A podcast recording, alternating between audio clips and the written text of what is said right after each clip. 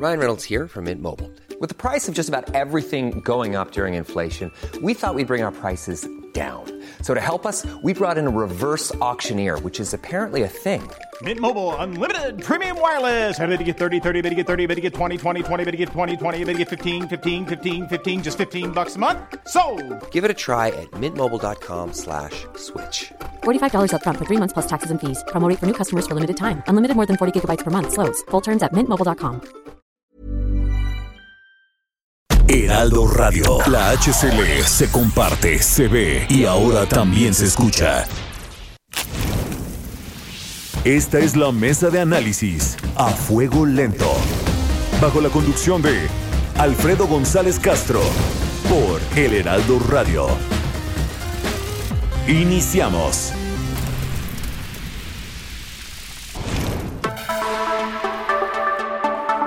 Son las 9 de la noche en punto, tiempo del centro de la República. Muy buenas noches, bienvenidas, bienvenidos a esta mesa de opinión. Los saluda su servidor y amigo Alfredo González Castro con el gusto de cada martes y decirle que estamos transmitiendo desde nuestras instalaciones en la Ciudad de México a través del 98.5 de su frecuencia modulada, con una cobertura en todo el territorio nacional y en los Estados Unidos gracias a la cadena de El Heraldo Radio.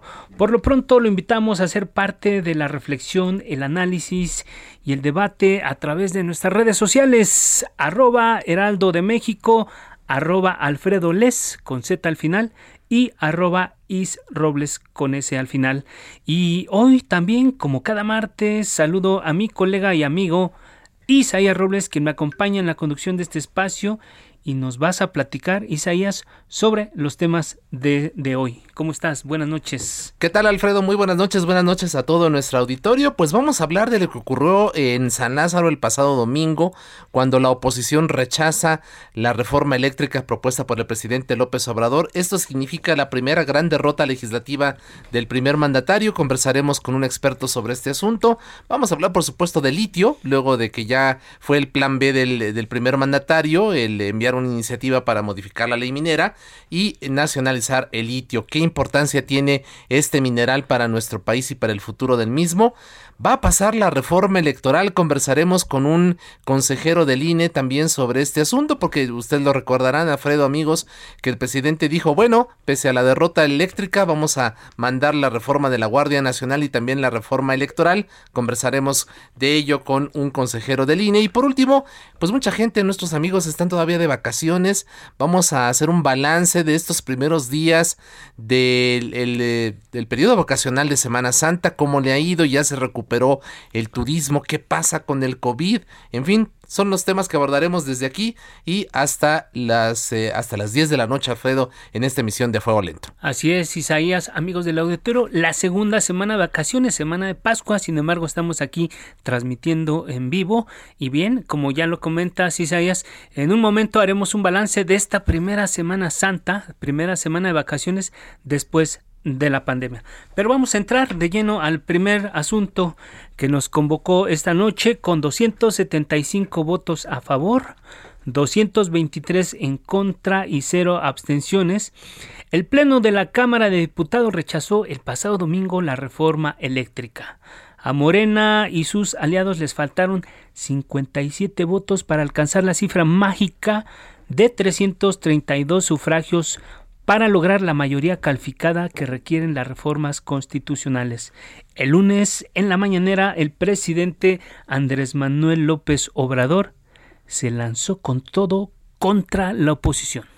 El día de ayer se cometió un acto de traición a México por parte de un grupo de legisladores que en vez de defender los intereses del pueblo, de la nación, en vez de defender lo público, se convirtieron en francos defensores de empresas extranjeras que se dedican a medrar, a robar. Fue hasta vergonzoso ver al PRI como palero del PAN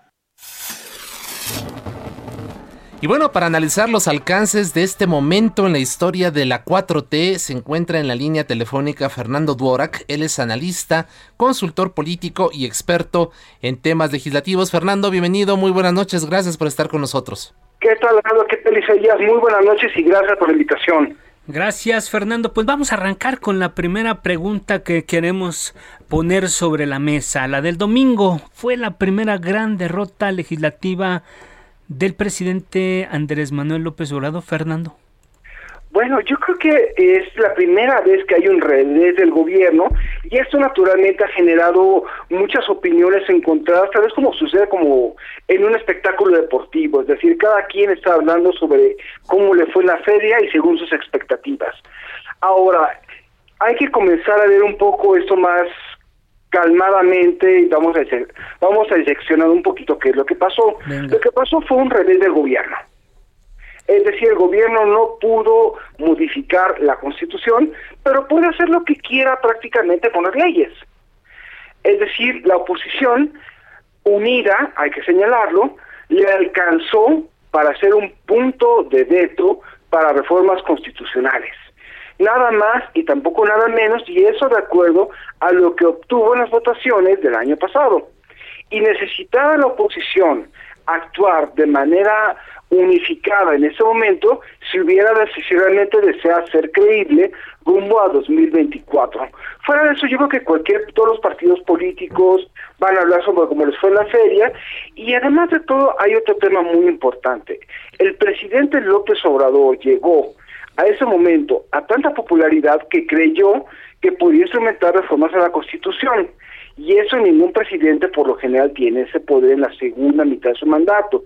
En todas partes del mundo están pensando en dejar un legado, están pensando más o menos navegar de perrito, en más o menos la sucesión, pero este, navegar de muertito en la sucesión, pero en realidad estamos hablando que el presidente tuvo esa capacidad para generar expectativas en la segunda mitad de su mandato y aún así, y aún en este eh, contexto, la oposición realmente estuvo bajo la lupa, asediada por opinión pública, como vimos también en las redes sociales en los últimos días. Entonces, esto es una, esto es un revés. Para que sea una derrota, necesitamos empezar a hablar que la oposición realmente represente una alternativa creíble sobre las políticas del presidente. Y hay una esperanza en ese sentido. La oposición por primera vez en cuatro años, hace unas semanas, presentó una iniciativa alternativa de reforma energética. Así es. Se tardaron cuatro años. Oye, Fernando, pero, pero aquí también la pregunta es, ¿el presidente López Obrador se tardó en presentar esta iniciativa? Porque, digamos, ya vamos en el tercer año de gobierno. Híjole, eh, en realidad el presidente lo único que piensa es en su trascendencia personal. Es más, yo les puedo apostar que el presidente no entiende de qué se trata el Congreso. Este, las iniciativas que ha presentado él de manera autónoma tienen que ver con su propia imagen y su propia narrativa personal. Guardia Nacional, eh, democracia participativa, eh, y también se ha preocupado también por eso sí, colonizar los órganos públicos a través de nominaciones. Pero más allá de eso, nunca tiene, no tiene una agenda legislativa propia, son temas personales en realidad. Y obviamente esta reforma es un resultado de varios reveses que también ha ido pasando a lo largo de los meses, es decir, eh, la controvertida, las controvertidas reformas este, a las leyes secundarias, en materia energética que lo llevaron a hacer eso, y otra vez vuelve a recurrir, y eso lo van a ver más adelante, en otro tema simbólico que es el litio. Así pero es. no sé si se tardó o no, pero lleva al menos tres años modificando la constitución en temas que le importan, le incumben, y obviamente ha tenido ese control de la agenda pública consistente. Fernando Dorak, ¿crees que lo mismo ocurrirá con las reformas electoral y de la Guardia Nacional que ya anunció, pese a este revés, que va a, a enviar al Congreso? Desde luego que va a pasar algo muy similar, pero eso no significa que el presidente, si las presente, vaya a tener la intención de aprobarlas. ¿A qué me refiero? Por ejemplo, el tema de la reforma electoral. Ni el ni el VR ni el PT se atreverían a aprobar una reforma que elimine los plurinominales, porque sería, sería darse un balazo en el pie. La, de declarar la autoextinción, ¿no? Exactamente, y incluso realmente me he puesto a pensar en las últimas semanas cómo operaría en la vida real la propuesta del presidente de someter a elección popular al Consejo General del INE y al Tribunal Electoral y no funciona, no tengo la imaginación para saber cómo serían las formas de representación, ni las tercios, ni cómo sería la elección, es decir, el presidente le va a importar en ese contexto colonizar al INE, ahí sí con los tres cargos, que con los cuatro cargos del Consejo que se van a designar, ¿Y qué es lo que va a hacer en este contexto? Mi apuesta, y eso lo vamos a ver este, en unos meses, ya me llamarán para ver si me equivoqué o no, pero va a irse al Senado.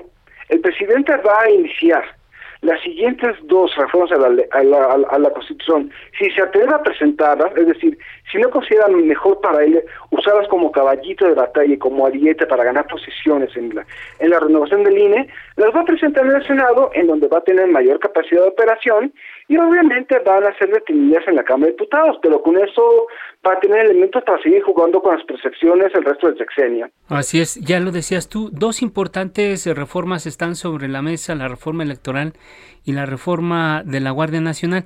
Sin embargo, ya viéndolo un poco hacia lo que lo que ocurrió el fin de semana, parece que hay un error de estrategia en el gobierno federal y que el presidente no tiene estrategas, por lo menos en esta parte del Congreso de la Unión allá en San Lázaro.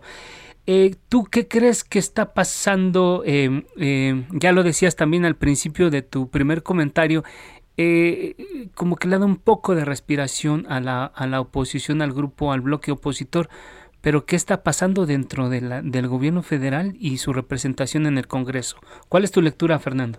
Mi lectura es que realmente todo, todo este caos, todo este desorden que hay, es cuando al presidente se le ocurre hacer una cosa de su imagen que se refiere a su propia imagen y a su propio legado. Fuera de eso, el Congreso funciona bastante bien en ese sentido. Recordemos que esta es la primera vez que hay reelección inmediata y el 28% de la Cámara repite, y eso está cambiando muchas dinámicas internas. El presidente creo que va a seguir teniendo ese peso mientras siga siendo visto como el fiel de la balanza o como el hombre fuerte de Morena. Al momento en que el presidente deje de ser visto o se le descarrile la, sucesión, vamos a tener muchos problemas en ese sentido, pero yo creo que en realidad este es un resultado de un, de un, de un régimen personalista, de una persona fuerte, que tiene mucha influencia en ese sentido. Ahora, sobre la si esto va a ser una derrota o no, yo me atrevo a tener muchas dudas. Yo eh, yo quiero invitarlos a ustedes y a quienes nos escuchan a recordar que el presidente pasó de los pantanos de Tabasco a la presidencia de la República lucrando estratégicamente de todas sus derrotas. Es decir, es la víctima por excelencia. Si no hemos entendido que él ha llegado hasta donde está victimizando, victimizándose y lucrando de sus derrotas, no hemos entendido la retórica del presidente y estamos subestimándolo. Por lo tanto, para mí de eso, de que ese revés sea una derrota, todavía está por verse y necesitamos empezar a ver a ver una oposición realmente proactiva. ¿Y, y la ves, la ves tú, Fernando? ¿Ves tú en el PRI, PAN y PRD eh, la posibilidad del momento de engallarse y, de mantenerse unida de aquí al, al 24? ¿Tú cómo ves? Mm, no lo tengo muy claro, es decir, no solamente conforme más avance el sexenio, van a bajar los incentivos para colaborar con el gobierno por parte de los socios de la de Morena, sino también va a haber mayores tentaciones por enfrentar o encabezar a la candidatura presidencial. Es decir, estamos tenemos que comenzar a, pensar en liderazgos alternos, vamos a tener que pensar en quién va a llevarse a la presidencia, quién se va a llevar a las gubernaturas, y ese va a ser un proceso muy largo en donde las pasiones van a aflorar. Y si no hay una propuesta alternativa, vamos a terminar hablando sobre qué tipo de persona va a ser la más adecuada para qué grupo y quién va a tener la, mayor capacidad de generar expectativas para un pequeño sector de la oposición, pero aún así yo realmente este yo creo que la oposición necesita aprender mucho sobre qué se está jugando, sobre que el juego está en el imaginario popular y hay que comenzar a hablarle a la gente. Y eso también es otra cosa muy preocupante que da lleno los discursos de los partidos. Si ustedes se fijan, eran discursos acartonados. Era un lenguaje dominguero con términos que ya nadie usa, expresiones, expresiones de, de políticos de siempre, y eso es una cosa muy riesgosa. Posiblemente el votante del López Obrador no votaría por él si entendiera las implicaciones de las reformas o las cosas que impulsa. Pero el problema es que vota por López Obrador porque le es emocionante lo que dice, le en un lenguaje muy muy claro y entienden esas emociones. Y la oposición sigue sin entender por qué conecta a López Obrador, sigue sigue creyendo que esto es, un fenómeno pasajero y 2018 fue un final de época y mientras no comencemos a pensar en eso y por qué funciona López Obrador como funciona ante un público, la oposición va a seguir perdida en el espacio. Fernando, un comentario final. Eh, eh, ¿Qué nos puedes decir? Dos, dos sucesos importantes. La, la consulta sobre revocación de mandato que dejó un sabor agridulce en la 4T y el asunto del rechazo a la reforma eh, eléctrica. Em, de cara a las elecciones del, de, de, este, de este año, en seis estados en el 23 y la sucesión presidencial. ¿Qué efectos va a tener esto? ¿Estamos ante una debacle ya de salida o simplemente entramos a otro momento de la cuarta transformación? Estamos entrando en otro momento en donde todavía la moneda está en el aire para saber quién gana o quién pierde y lamentablemente no muchos no veo mucha esperanza de oposición. Si ustedes se fijan a la hora de desglosar los índices de participación en las seis entidades que que van a estar este, que van a estar hoy en elecciones este año, solamente en Durango y en Aguascalientes la participación fue baja.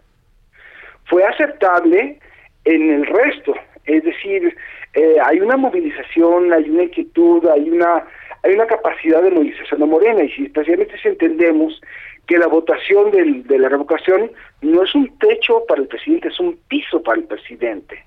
Y rumbo a eso yo creo que si no estamos empezando a, hacer un diagnóstico de por dónde el presidente se puede radicalizar, por dónde el presidente puede comenzar a, eh, eh, a motivar a sus bases y a, llevarlas a un, llevarlas a un entorno de exaltación y de radicalismo, creo que estamos creyendo que hay cosas automáticas como la, pérdida de un, gobierno por sí solo y eso es pensamiento mágico, no es estrategia. Así es. Fernando Duara, canalista, consultor político, experto en temas legislativos, gracias por conversar con el público de A Fuego Lento.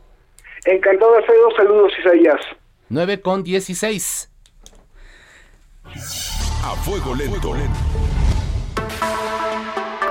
El 26 de junio de 2020, el presidente Andrés Manuel López Obrador aseguró que el gobierno de México no nacionalizaría las minas de litio. Vamos a escuchar cómo lo dijo y regresamos con nuestra próxima invitada. No es necesario la nacionalización porque, de acuerdo a la Constitución, en el artículo 27 se establece el dominio de la nación de los recursos naturales que están en el suelo y en el subsuelo.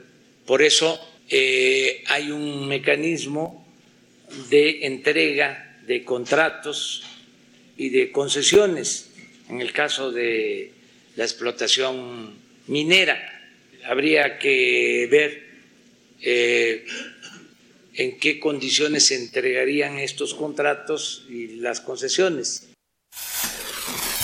Bueno, esto fue el 26 de junio del 2020. Dos años después, el propio primer mandatario parece tener otros datos y tras la derrota de la llamada ley Bartlett optó por instar, entiéndase instruir, al Congreso a aprobar reformas a la ley minera para nacionalizar el litio, lo que ya acaba de ocurrir hace unas horas tanto en la Cámara de Diputados como en el Senado de la República. Hacemos ahora contacto con la doctora Aleida Azamar Alonso. Ella es coordinadora de la maestría en Sociedades Sustentables de la UAM presidenta de la Sociedad Mesoamericana y del Caribe de Economía Ecológica y autora del estudio El litio en México, Verdades y Mentiras. Doctora, bienvenida, buenas noches.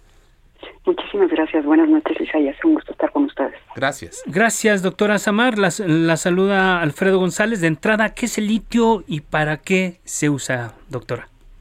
Gracias, Alfredo. Buenas noches. Eh, un gusto saludarlos a todos. Bueno, voy a intentar ser breve, aunque aquí podemos ser muy amplios, pero es un metal, ¿no? Que por sus propiedades químicas existe físicamente en combinación con distintos tipos de roca, con otros minerales. También se puede encontrar disuelto en agua y este elemento es relativamente abundante y se encuentra diseminado en varias partes del planeta en concentraciones pues, relativamente altas que hacen suponer que es un material común. Sus aplicaciones son muy amplias, van desde la creación de polímeros hasta grasas y lubricantes. Es especialmente común para la manufactura de vidrio, cerámicas, aluminio. Actualmente para lo que más se utiliza es para baterías y otros componentes electrónicos de gran, complejidad. Eh, también para autos eléctricos, eh, principalmente en este momento en Asia, pero también en otros países. También para medicamentos, ¿no? Y eh, para el caso de medicamentos se sabe que el uso de litio puede acarrear problemas graves en riñones, en la glándula tiroidea también, y en regiones donde la población depende de fuentes de agua contaminadas con el litio, los riesgos a la salud hasta la actualidad son desconocidos porque no hay todavía falta de estudios médicos relevantes en el tema. Así Entonces, en pocas palabras, ese es el litio. Así es. Doctora Samar, ¿era necesaria una reforma a la ley minera para nacionalizarlo? No, no era necesario. Justo lo que estaba escuchando antes, no lo que estaban comentando eh, con otro expositor y también lo que estaban diciendo ustedes. No era necesario. Aquí tenemos eh, pues varios problemas. A lo mejor podemos hablar como de los pros y los contras justo de esta eh, nacionalización o de este cambio, que a lo mejor nos pueden dar como más luz, ¿no? Entonces comento algunas cosas que me parecen acá relevantes en ese tema. Muchísimas gracias. Bueno, pues primero, eh, justo, digamos, para el caso del litio, la reforma que ya fue aprobada, ¿no? Ahorita también ya por senadores, antes por diputados, me parece que pues no, no me dio la discusión eh, sobre todos los que podían participar, ¿no? Es una, me parece que es una reforma que se hace sin mucha reflexión. La cuestión más positiva que podemos extraer de esta reforma es que nos damos cuenta que hay capacidad de modificar la ley minera, eh, porque pues vimos que está, ya sabemos que está vinculada directamente con intereses empresariales, ya sean nacionales o extranjeros. Me explico un poquito. Eh, yo llevo varios años ya trabajando eh, justo el tema de minería y también estamos colaborando varias agrupaciones, no una de ellas es Cambiemos Raya, que hemos hecho propuestas de modificación para reformar la ley en torno al bienestar socioambiental del país, pero siempre nos han rechazado sin motivos claros.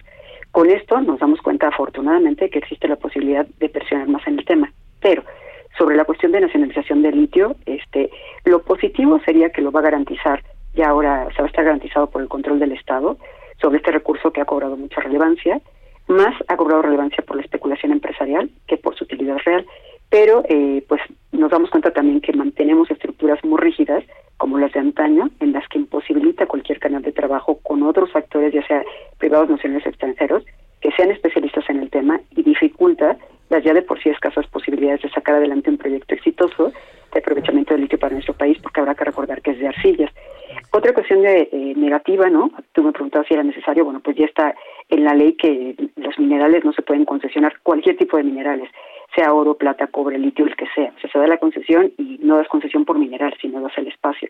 Y algo negativo en esta reforma es que se utiliza la expresión de utilidad pública eh, para justo eh, la minería, ¿no? Sea cualquiera enfocándose también en litio. Entonces, este tema de utilidad pública, también lo explico, ¿no? Eh, ha sido ampliamente rechazado por muchos especialistas, académicos y activistas. Eh, en, porque en, términos concretos, doctora Samar, ¿fue una buena idea, una mala idea eh, la, la iniciativa o el proyecto o el tema que pone sobre la mesa el presidente? Yo creo que dos cosas positivas, la capacidad de reformar la minera, fortalecer, fortalecer institucionalmente la regulación de nuestros recursos y lo negativo, rigidez normativa que no considera limitaciones técnicas y económicas. Segundo, mantiene vicios de la reforma previa, utilidad pública, eh, cuestiones interconstitucionales. Tercero, falta de claridad en estos marcos de trabajo, ¿no? No se ha definido el organismo específico para el litio. Y cuarto, hay una sobreestimación de la relevancia que tiene este recurso. Entonces, podríamos decir dos cosas positivas y cuatro negativas. Eh, doctora, muy rápidamente, ¿cómo es el proceso de extracción de este mineral? Es muy costoso, tenemos la tecnología para hacerlo y es cierto también que se requieren millones de litros de agua y toneladas de químicos para poder procesarlo. Sí, requerimos, es cierto, requerimos eh, una enorme cantidad de agua. Tan solo en Chile se han hecho estudios de que se requieren 600 eh, litros por minuto, ¿no? cuando nosotros consumimos 300 al día por persona. Entonces, sí, sí, es, es mucho lo que se requiere, eso nada más dando algunos datos. Eh, cuestiones importantes. En realidad, bueno, el proceso de litio, pues igual que cualquier eh, otro mineral, ¿no? Requiere justo de la exploración, la explotación y la extracción. Acá lo interesante sería hablar más que del proceso de litio, de cómo llegamos a, ya que sabemos que el litio se va a utilizar más para baterías, ¿no? ¿Cómo llegamos a ese proceso? Primero justo se requeriría este proceso de minería que comenté, el segundo sería el refinamiento, el tercero serían los electroquímicos, el cuarto las celdas y el quinto justo el, ensamblaje de baterías. Y en estos procesos vale la pena decir que en el primero y el segundo participan dos países de América Latina, Argentina y Chile, que llevan muchísimos años ya en este tema, ¿no? en la extracción de litio, pero a partir del tercer proceso electroquímicos, celdas y quinto, no participa ningún país de América Latina. Participa principalmente China, Japón, Estados Unidos, Corea del Sur. Entonces, pensar, y además aquí es importante resaltar que tanto Chile como Argentina justo principalmente tienen salmueras, no tienen arcilla, que es lo que tenemos nosotros. Entonces creo que eso sería una preocupación y habría que pensar si realmente nos conviene o no nos conviene. Así es. Doctora Aleida Samar Alonso, coordinadora de la maestría en Sociedades Sustentables de la UAM, autora del, del estudio El litio en México, Verdades y Mentiras. Gracias por conversar con nuestro público y si le parece mantenemos abierta la comunicación para seguir analizando los alcances de esta iniciativa ya aprobada por el Congreso de la Unión. Muchas gracias por lo pronto, doctora. A ustedes, al contrario, gracias, buenas noches. Isaías, Isaías, amigos del auditorio, vamos a hacer una breve pausa, no le cambie, quédese con nosotros, volvemos en unos minutos.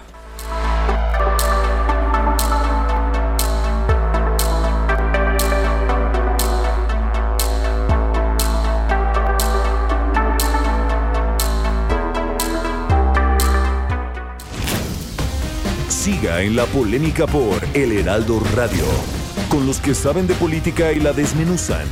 En la mesa de análisis, a fuego lento, con Alfredo González Castro.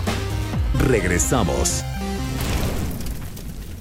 Heraldo Radio, la HCL se comparte, se ve y ahora también se escucha.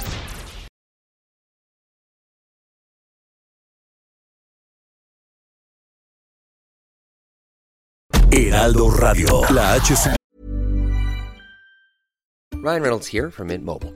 With the price of just about everything going up during inflation, we thought we'd bring our prices down. So to help us, we brought in a reverse auctioneer, which is apparently a thing. Mint Mobile unlimited premium wireless. Ready to get 30, 30, bit to get 30, bit to get 20, 20, 20, bit to get 20, 20, bit to get 15, 15, 15, 15 just 15 bucks a month. So, Give it a try at mintmobile.com slash switch. $45 upfront for three months plus taxes and fees. Promo rate for new customers for limited time. Unlimited more than 40 gigabytes per month. Slows. Full terms at mintmobile.com. Se comparte, se ve y ahora también se escucha. Siga en la polémica por El Heraldo Radio, con los que saben de política y la desmenuzan. En la mesa de análisis, a fuego lento, con Alfredo González Castro. Regresamos. Son las 9 de la noche con 30 minutos, hora del centro de la República. Volvemos a la mesa de opinión a fuego lento. Les recuerdo que estamos transmitiendo totalmente en vivo por el 98.5 de su frecuencia modulada desde la Ciudad de México, con una cobertura en todo el territorio nacional y también en los Estados Unidos. Gracias a la cadena de El Heraldo Radio. Estamos de regreso, Isaías, de regreso a esta segunda parte del programa y con otro tema muy, muy importante, Isaías. Así es, eh, Alfredo, pues pese al descalabro legislativo que sufrió el domingo, el presidente López Obrador reiteró que presentará la iniciativa para adscribir la Guardia Nacional a la Sedena y también una en materia electoral. De hecho, sobre esta última ya ha presentado algunos esbozos. Si te parece, escuchamos y damos pie a nuestro invitado. El Ejecutivo, cumpliendo con ese perfil, haga una propuesta de 20, 10 mujeres, 10 hombres el judicial, el judicial, lo mismo. El legislativo, ya son 60. Y a difundir quiénes son, a qué se han dedicado. Y que de ahí salgan los que van a estar en el Consejo. El que tenga más votos de todos, presidente. Esa es una parte, esa es una. Segundo, el presupuesto. ¿Por qué va a costar tanto? ¿Podemos ahorrar la mitad? ¿Por qué 20 mil millones y por qué no 10 mil? Bien, que sean los expertos los que hablen sobre esta materia. Ya tenemos un avance importante, nos dio una idea el presidente López Obrador de por dónde está este proyecto de reforma electoral. Pero nos enlazamos vía telefónica con Ukip Espadas Ancona, él es consejero del INE. Bienvenido consejero, muy buenas noches, gracias por aceptar nuestra invitación. ¿Qué tal? Buenas noches. Por el contrario, yo les agradezco eh, permitirme platicar con ustedes y acceder a su auditorio. Así es, lo ocurrido el domingo pasado en la Cámara de Diputados da un respiro al INE ante la amenaza permanente del gobierno federal en su contra, consejero. Bueno, eh, coyunturalmente sí, es decir, estos días hemos salido del foco de, de, de, atención y de conflicto, una parte de lo cual era de esperarse después de eh, las elecciones inmediatas a la revocación del mandato. Eh, por la materia misma, pues no, es decir, la, la reforma eléctrica es una cosa, la reforma electoral es otra, y eh, pues habrá que ver eh, de entrada cuáles van a ser realmente las posiciones de inicio, qué actores eh, mostrarán su disposición a participar y eh, el sentido que se le quiera dar a una eventual reforma electoral. Consejero Espadas, ¿han tenido acercamientos con la oposición para armar un frente común que impida esta mayoría calificada necesaria para modificar justamente la Carta Magna y hacer estas adecuaciones que plantea el presidente, tal como ocurrió con la reforma eléctrica? Eh, no entiendo, eh, que, que, si ¿Sí han tenido ustedes, han tenido ustedes acercamientos con la oposición para, para cerrar, para crear un, un, un bloque, un frente en defensa del INE? ¿Nosotros, los consejeros? Sí. No, bueno, yo solo puedo hablar por mí, yo le digo que desde luego no, me parecería tremendamente impropio que eh, independientemente de la materia del, eh, de la que se tratara y de que eso involucrara al INE, eh, los consejeros eh, intentáramos hacer cualquier tipo de bloque con el partido o frente de partidos que fuera. No, no me parece que fuera eh, políticamente pertinente, institucionalmente válido, y tendría yo mis dudas de si no hubiera ahí eh, eh, pues, eh, incumplimientos legales importantes. O sea, desde luego yo no. Yo hablo con todos los partidos que han tenido interés en hablar conmigo de muy diversos temas. Por cierto, eh, la reforma electoral no ha sido uno de ellos, pero desde luego eh, de ninguna manera y bajo ninguna circunstancia participaría yo en un acuerdo político eh, con ningún partido para orientar ningún tipo de tema legislativo. Eh, eh, consejero Espadas, eh, concluido ya el debate sobre la reforma eléctrica, se encamina ya otro debate hacia la reforma electoral, ya lo decíamos al arranque de este segundo bloque. ¿Cree usted que es adecuado promover esta reforma eh, prácticamente ya con el banderazo de salida de la sucesión presidencial del 2024? No, bueno, lo he dicho ya en varias ocasiones, me parece que es un momento inoportuno. No este momento en lo particular de 2022, sino que en términos generales, desde la gran reforma de 1996, la reforma se ha procurado que las reformas electorales sean en el primer trienio del sexenio de cada presidente. Esto es por distintas razones. Eh, la primera de ellas, que me parece de una importancia crucial, es que las reformas que se hagan no sean vistas como una adecuación de la ley, no nada más que no sean vistas, que no vayan a convertirse en una adecuación de las leyes a las necesidades políticas de este partido o aquel candidato. Es decir, eh, a pesar de que legalmente todavía es posible hacer una reforma electoral del tamaño que sea, me parece que hay que tener una consideración política muy clara, y es que eh, una reforma electoral como la que se ha venido planteando, es decir, que eh, revisar a fondo todas las instituciones electorales con la posibilidad de sustituirlas por otras, modificar radicalmente el sistema de elección de los consejeros. Esto en lo que le falta poco para, eh, políticamente poco para la elección presidencial, me parecería inadecuado en términos de que no se estaría procurando un diseño de largo plazo que satisficiera las necesidades de la sociedad, sino que se estaría respondiendo a una coyuntura política particular que eh, no resolvería problemas del conjunto de la sociedad en el tiempo, sino que adecuaría a una correlación de fuerzas específica la forma como se va a hacer la próxima elección presidencial. En, eh, escuchamos al, al, propio presidente López Obrador, consejero, hace unos minutos, y, y, él hablaba de esta posibilidad de que tanto consejeros de línea como magistrados del Tribunal Federal eh, se pudieran votar por la ciudadanía. ¿Cuáles son los riesgos que ve usted en un esquema de esta naturaleza? Bueno, me parece que hay un problema funcional muy importante, eh, y es que si es una mayoría electoral la que selecciona al árbitro, estamos hablando de que habrá una muy probable, casi inevitablemente, un vínculo directo con la fuerza políticamente mayoritaria en cada momento. Mm. De forma tal que el árbitro carecería de la condición de imparcialidad que es de exigirse. Eh, a los consejeros se nos exige, por ejemplo, un mínimo de cinco años sin haber tenido eh, cargo de dirección partidista o candidatura de elección popular. En general, los consejeros tuvimos mucho más tiempo de retiro partidista quienes llegamos a tener, como un servidor, eh, militancia partidista. Eh, son mecanismos que posibilitan una distancia entre quienes integran la dirección del órgano electoral y la práctica política cotidiana, que es fundamental. Eh, consejero Espadas, si dependiera, sin importar en es, bueno, consideremos que no existe esta, esta coyuntura política en este momento, que no están estas condiciones. Desde su punto de vista, la ley electoral, las reglas del juego deben modificarse independientemente del momento, deben o no deben modificarse. ¿Ya están rebasadas? A ver, eh, no diría yo tanto como rebasadas, creo que presentan un escenario heterogéneo, hay cosas que han funcionado muy bien, hay cosas que no han funcionado igual de bien, hay cosas que se arrastran de eh, el viejísimo sistema electoral como es eh, la forma del registro de los partidos políticos para poder competir eh, algunas de las condiciones del financiamiento de los partidos. Eh, llamo la atención que en este punto yo no me opongo al monto de financiamiento de los partidos políticos.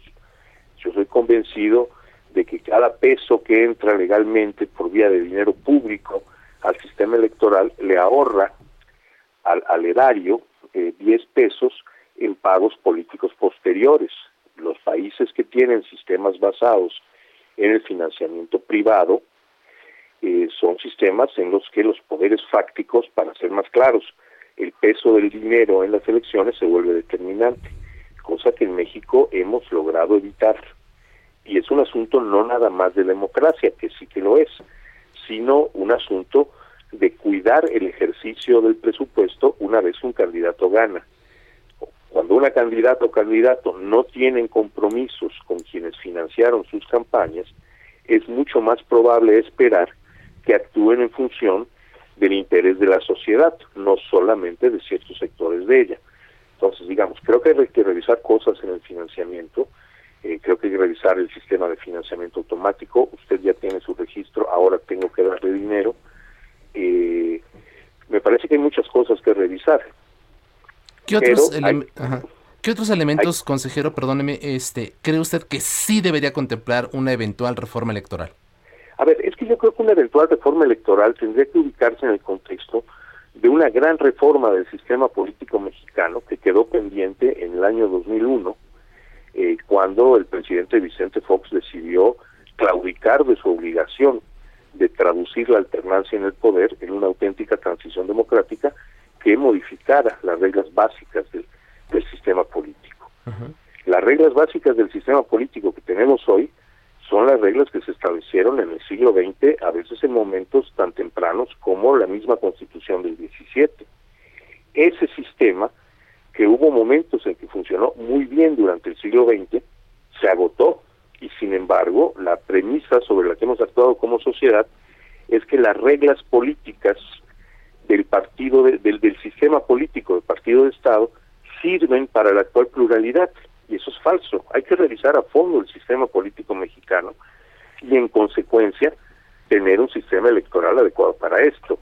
Eh, hay cosas que flotan en el ambiente, por ejemplo, cuando el presidente López Obrador habla de la revocación de mandato, que esto genera grandes reacciones adversas, eh, a mí me parece que en el fondo no se trata de otra cosa que de resolver el mismo problema que en los países con regímenes parlamentarios, se resuelve eligiendo al jefe de gobierno cada vez que se elige legislatura.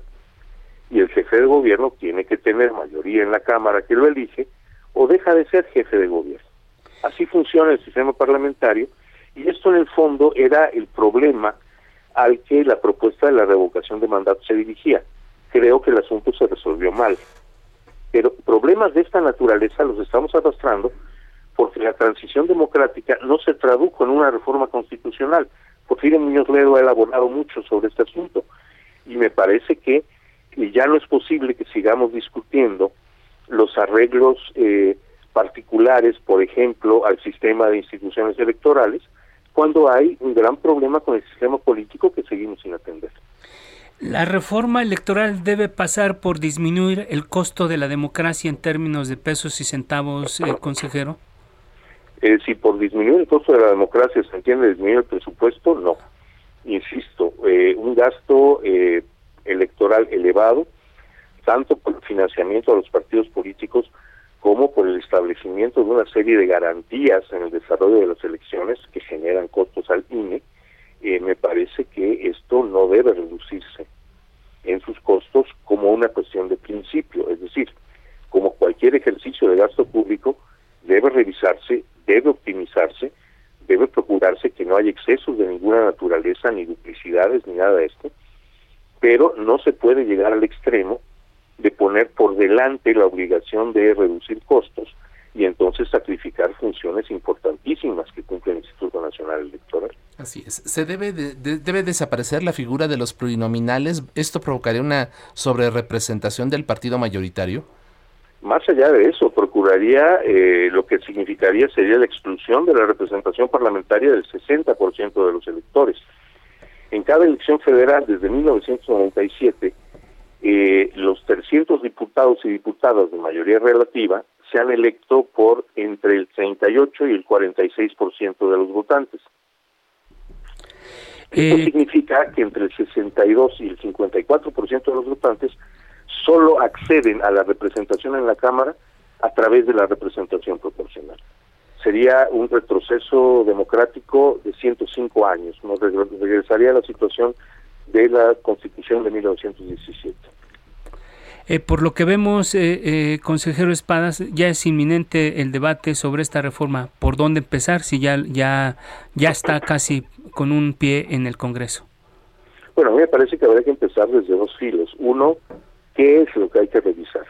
Eh, podemos hacer una reforma electoral adecuada si solo revisamos ciertos puntos del sistema electoral o tenemos que revisar el sistema electoral en su conjunto y para hacerlo tenemos que hacer la tarea pendiente de discutir el sistema político en general adecuado para las nuevas condiciones políticas del país y me refiero a las nuevas condiciones que funcionaron en, en, en el año 2000. Entonces, esto es, una, es poner en perspectiva lo que hay que discutir no entrar a discutir el modelo de elección de consejeros, porque eso adquirió cierta relevancia en un momento crítico del proceso de revocación. No, me parece que las necesidades del sistema electoral y del sistema político son mucho más amplias y hay que ponerlas a debate, ¿sí? Y el otro asunto es el momento adecuado para hacer una reforma que cumpla con la condición básica de satisfacer una necesidad social en el mediano y largo plazo.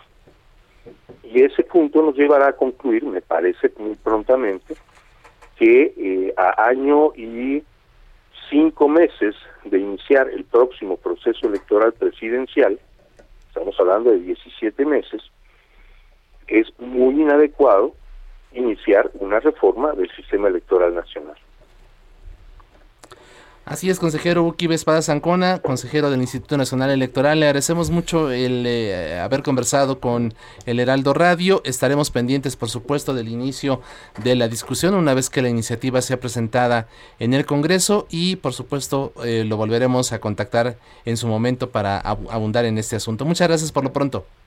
Muchas gracias a ustedes. Un gusto platicar con ustedes y con su auditorio pues ahí está Alfredo. ¿Cómo ves tú la posibilidad de, de, una reforma electoral? Ya lo decía, inadecuada por los tiempos y porque eventualmente pues pareciera que estuviese con dedicatoria para el partido en el gobierno y específicamente para el presidente. Así es, y lo que decía el consejero, evidentemente eh, en algún momento se puso sobre la mesa la elección de los consejeros y todos los funcionarios electorales de primer nivel, eh, precisamente porque era un momento crítico, una coyuntura en la que se ponía en tela de juicio el papel que estaban desempeñando porque no coincidían precisamente en la intención del gobierno federal de llevar a cabo la consulta eh, sobre la revocación de mandato. A final de cuentas concluyó, como ya sabemos todos, este ejercicio y parece que las aguas se calmaron. Pero vamos a otro tema. 947. A fuego lento. Ya lo decíamos al arranque de este espacio, después de dos años de pandemia, esta es la primera Semana Santa que el país se encuentra en semáforo verde, por lo que miles de mexicanos aprovecharon este periodo vacacional para visitar diversos destinos turísticos.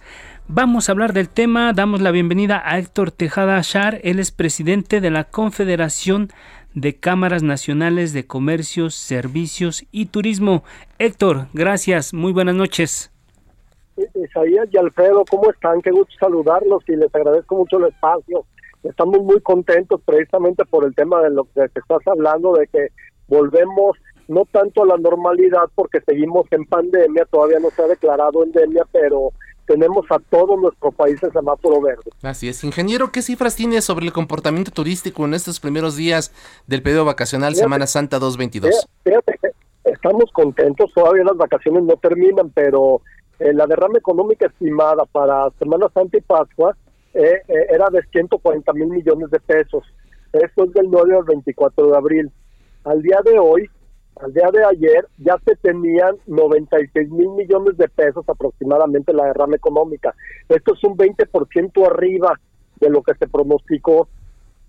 todavía queda la semana de Pascua y el último fin de semana de, de Pascua. Entonces, la verdad, las expectativas se han superado, los reportes que tenemos de las cámaras es que han superado los, las expectativas que se, que se tenían, pues están un 20% arriba aproximadamente.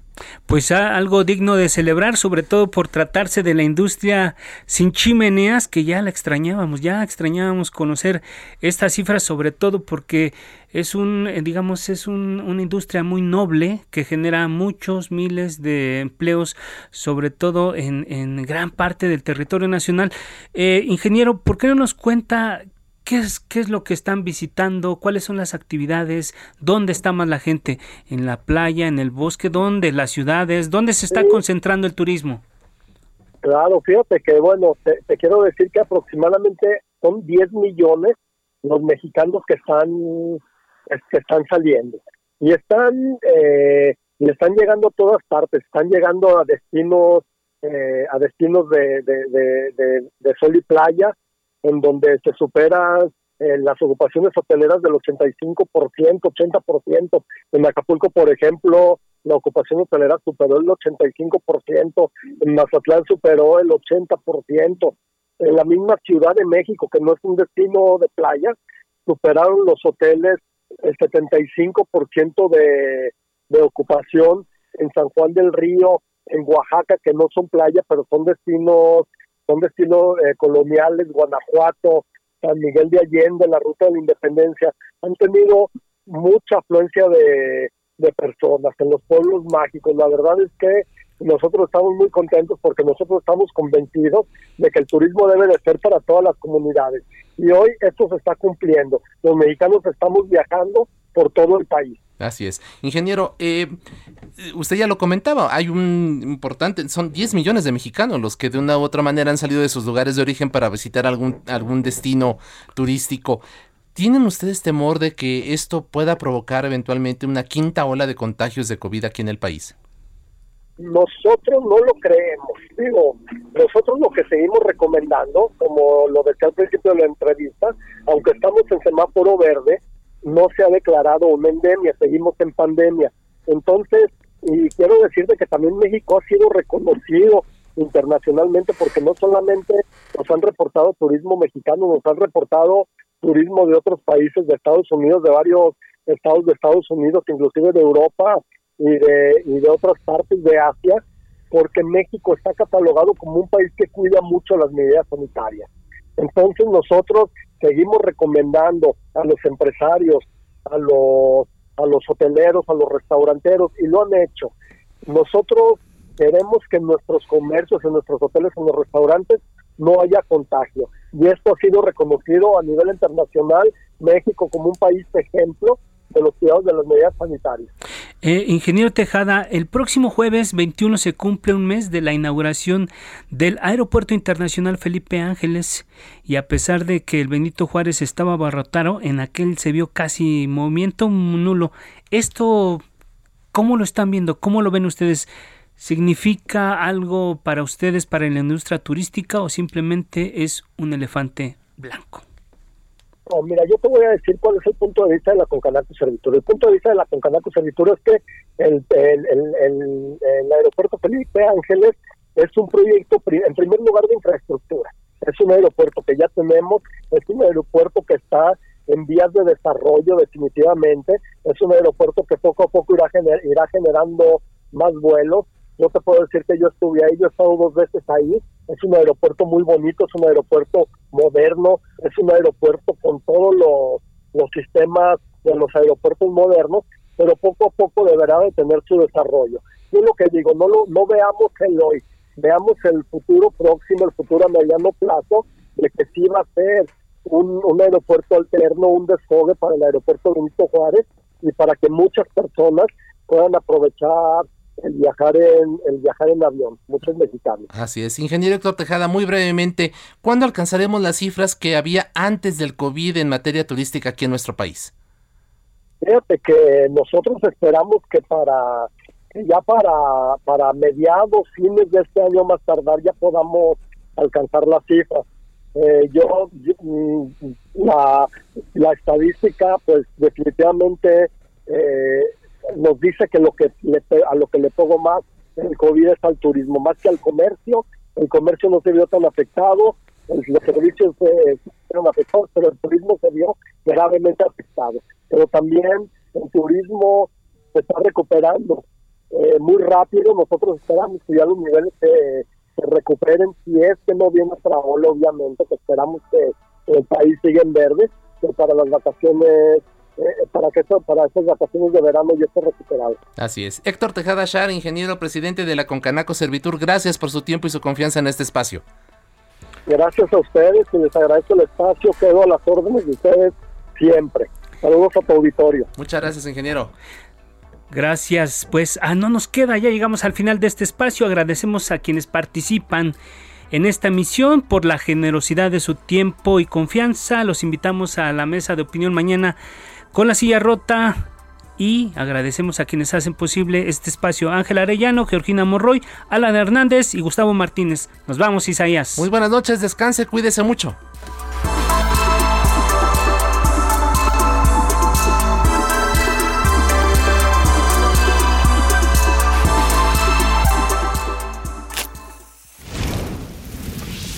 La polémica por hoy ha terminado. Le esperamos el próximo martes para que con los expertos analicemos la noticia y a sus protagonistas. En la mesa de análisis a fuego lento. Por El Heraldo Radio. Con la H que sí suena. Y ahora también se escucha. Heraldo Radio 98.5 FM, una estación de Heraldo Media Group, transmitiendo desde Avenida Insurgente Sur 1271, Torre Carrachi, con 100.000 watts de potencia radiada. Flexibility is great. That's why there's yoga. Flexibility for your insurance coverage is great too. That's why there's United Healthcare Insurance Plans. Underwritten by Golden Rule Insurance Company, United Healthcare Insurance Plans offer flexible, budget friendly coverage for medical, vision, dental, and more. One of these plans may be right for you if you're, say, between jobs, coming off your parents' plan, turning a side hustle into a full hustle, or even missed open enrollment. Want more flexibility? Find out more about United Healthcare Insurance Plans at uh1.com.